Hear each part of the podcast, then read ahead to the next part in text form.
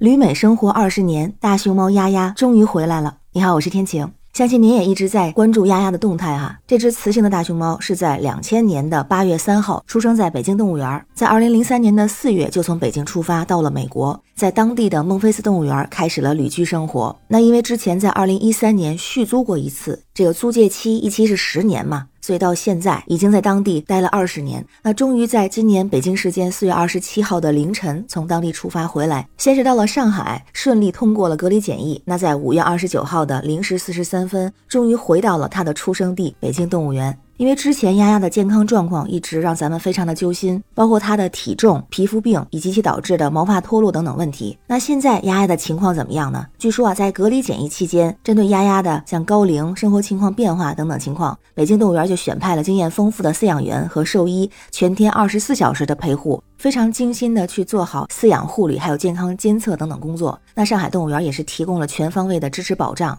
而到了北京动物园之后呢，也是准备了专门的饲养场馆，制定了一系列的方案，包括像饲养护理呀、医疗保证、营养健康等等，并且呢安排前期的技术团队继续照料丫丫的生活。那自从丫丫落地北京之后，大家都非常的激动，很多人说丫丫终于回来了，丫丫要加油。那同时也有人说啊，不知道会不会在动物园展出啊，估计会引起一波参观潮吧。在微博上还开展了一个话题投票，是说你希望看到丫丫展出吗？在五月二十九号早晨的时候啊，当时是有差不多七千七百个人投票，那其中有将近百分之三十五的网友啊表示想亲眼看见丫丫，有百分之十五的朋友表示不希望丫丫要静养，而在投票里边，差不多有一半的网友认为说都行，丫丫健康就好。那我呢，当时是投了丫丫要静养的这个票啊。从官方的信息来看呢，北京动物园在丫丫还没有落地的时候给出的消息是说，至于丫丫什么时候或者是是否会向公众展出，会以它回到动物园之后的体检结果而定。而目前动物园最新的回应是说，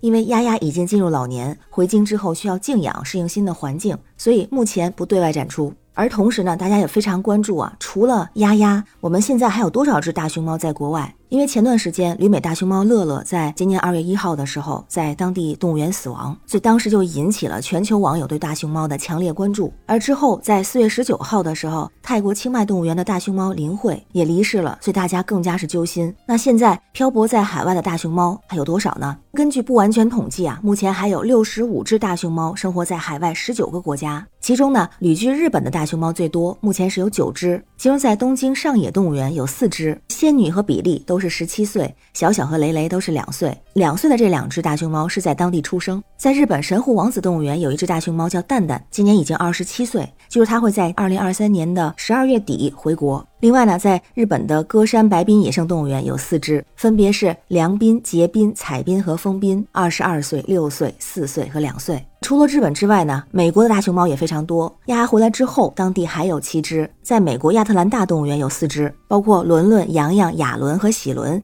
其中伦伦、洋洋都已经二十五岁，亚伦和喜伦都是六岁。这四只大熊猫预计是在二零二四年十二月回国。那美国华盛顿国家动物园呢，有三只：天天、美香和小奇迹。其中天天和美香，我们之前也经常关注哈，一个是二十五岁，一个二十四岁，小奇迹是两岁。再看看其他国家，比利时有五只：好好、星辉、天宝、宝弟、宝妹；西班牙有五只，分别是冰心、花嘴巴、朱丽娜、九九和友友；法国五只：欢欢、圆仔、圆梦、欢黎黎、圆嘟嘟；德国有四只：娇庆、梦梦、梦想和梦圆。马来西亚有四只福娃、星星、凤仪、亮亮、意义和生意。新加坡有三只凯凯、佳佳和乐乐。其余的名字咱们不说了。韩国有三只，芬兰两只，澳大利亚两只，奥地利两只，丹麦两只，俄罗斯两只，英国两只，印度尼西亚两只，卡塔尔两只。还有比较特别的是，墨西哥有一只叫做欣欣的大熊猫。那为什么很特别呢？一个是啊，它是在一九九零年七月一号在当地出生。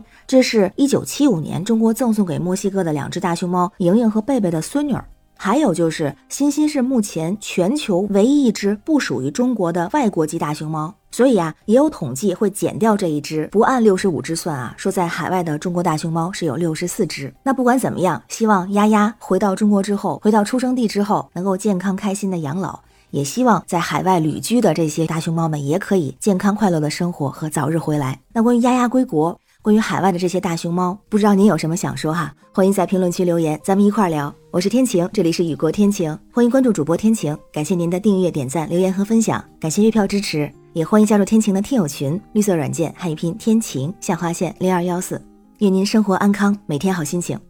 拜拜。